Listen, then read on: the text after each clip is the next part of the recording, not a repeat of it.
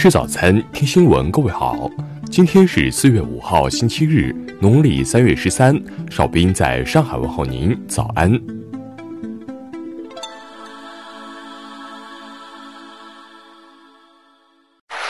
首先来关注头条消息。近日，美国智库亚洲协会中美关系中心和加利福尼亚大学圣迭戈分校二十一世纪中国研究中心联合发表题为。拯救来自美国、中国和全球生命的声明，呼吁美国和中国开展合作，共同抵抗新冠疫情。声明表示，美中两国若不开展合作，无论在美国国内还是全球范围内抗击疫情，都不会取得成功。声明提到。中国的工厂可以生产抗击疫情的防护物资和药品，中国的医护人员可以分享宝贵的临床经验，两国科学家可以合作研发有关疫苗。声明认为，美方可以通过如二十国集团等平台，构建全球共同应对疫情的框架机制，使中国与其他国家共享数据。比较最佳治疗方案，建立医疗用品供应的生产和分配机制，并在疫苗和疗法的研发、生产和分配上协调资金和临床试验。该声明得到了包括美国前国务卿奥布尔赖特等前政府高官，以及哈佛大学荣休教授傅高义等多家机构、专家学者在内的九十三名人士的联名支持。下面来关注国内方面的消息，央行决定。对中小银行定向下调存款准备金率一个百分点，于四月十五号和五月十五号分两次实施到位，每次下调零点五个百分点，共释放长期资金约四千亿元。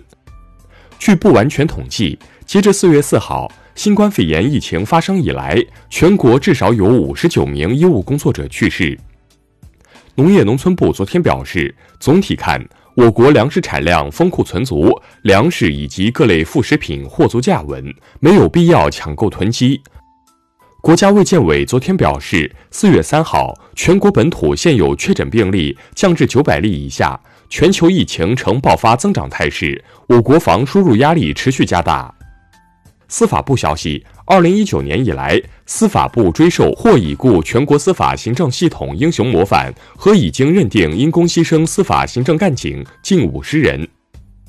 农业农村部表示，今年以来，违法违规调运生猪行为时有发生，现已查明近期发生的八起非洲猪瘟家猪疫情，均由异地违规调运猪仔引发。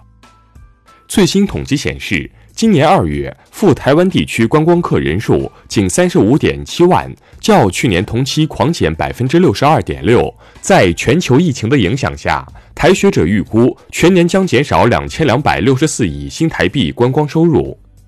天眼查显示，近日京东的运营主体发生工商变更，刘强东卸任法定代表人、执行董事、总经理，徐雷接任执行董事、经理和法定代表人。下面来关注国际方面的消息。美国约翰斯霍普金斯大学最新发布的数据显示，截至北京时间四日二十时，全球新冠死亡病例超六万例，达到六万零一百一十五例。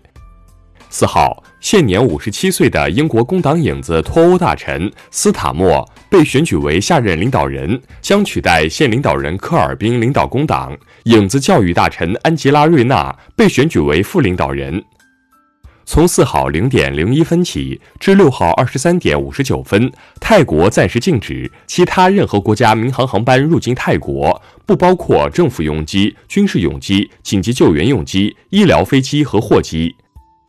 四号，以美国为首的驻伊拉克国际联军发布声明称，已于当天从塔卡杜姆空军基地撤出，将其交还给伊拉克安全部队。巴西谷物出口商协会近日发布的统计数据显示，受中国需求强劲拉动，今年三月巴西大豆出口量达一千三百三十万吨，创单月最高纪录。西班牙政府将延长国家紧急状态至四月二十六号。此前，西班牙宣布紧急状态至四月十一号结束。美国密歇根州首次公开新冠肺炎病例种族构成，黑人占到该州确诊病例的百分之三十五，占到死亡病例的百分之四十。但密歇根州只有百分之十二的人口为黑人。阿联酋已正式提出，二零二零年迪拜世博会推迟至明年举行。同时，继续使用2020年迪拜世博会作为活动的正式名称。下面来关注社会民生方面的消息。昨天下午。云南德宏州陇川县张凤镇曼农村砖厂旁人工杉树林起火，由于风势较大，山火迅速蔓延。目前暂未收到人员伤亡信息，起火原因正在调查中。陕西新增一境外输入病例，男子李某某自美国纽约飞广州后转赴西安确诊。截至四月八号，陕西累计报告境外输入新冠肺炎确诊病例十一例，治愈出院三例。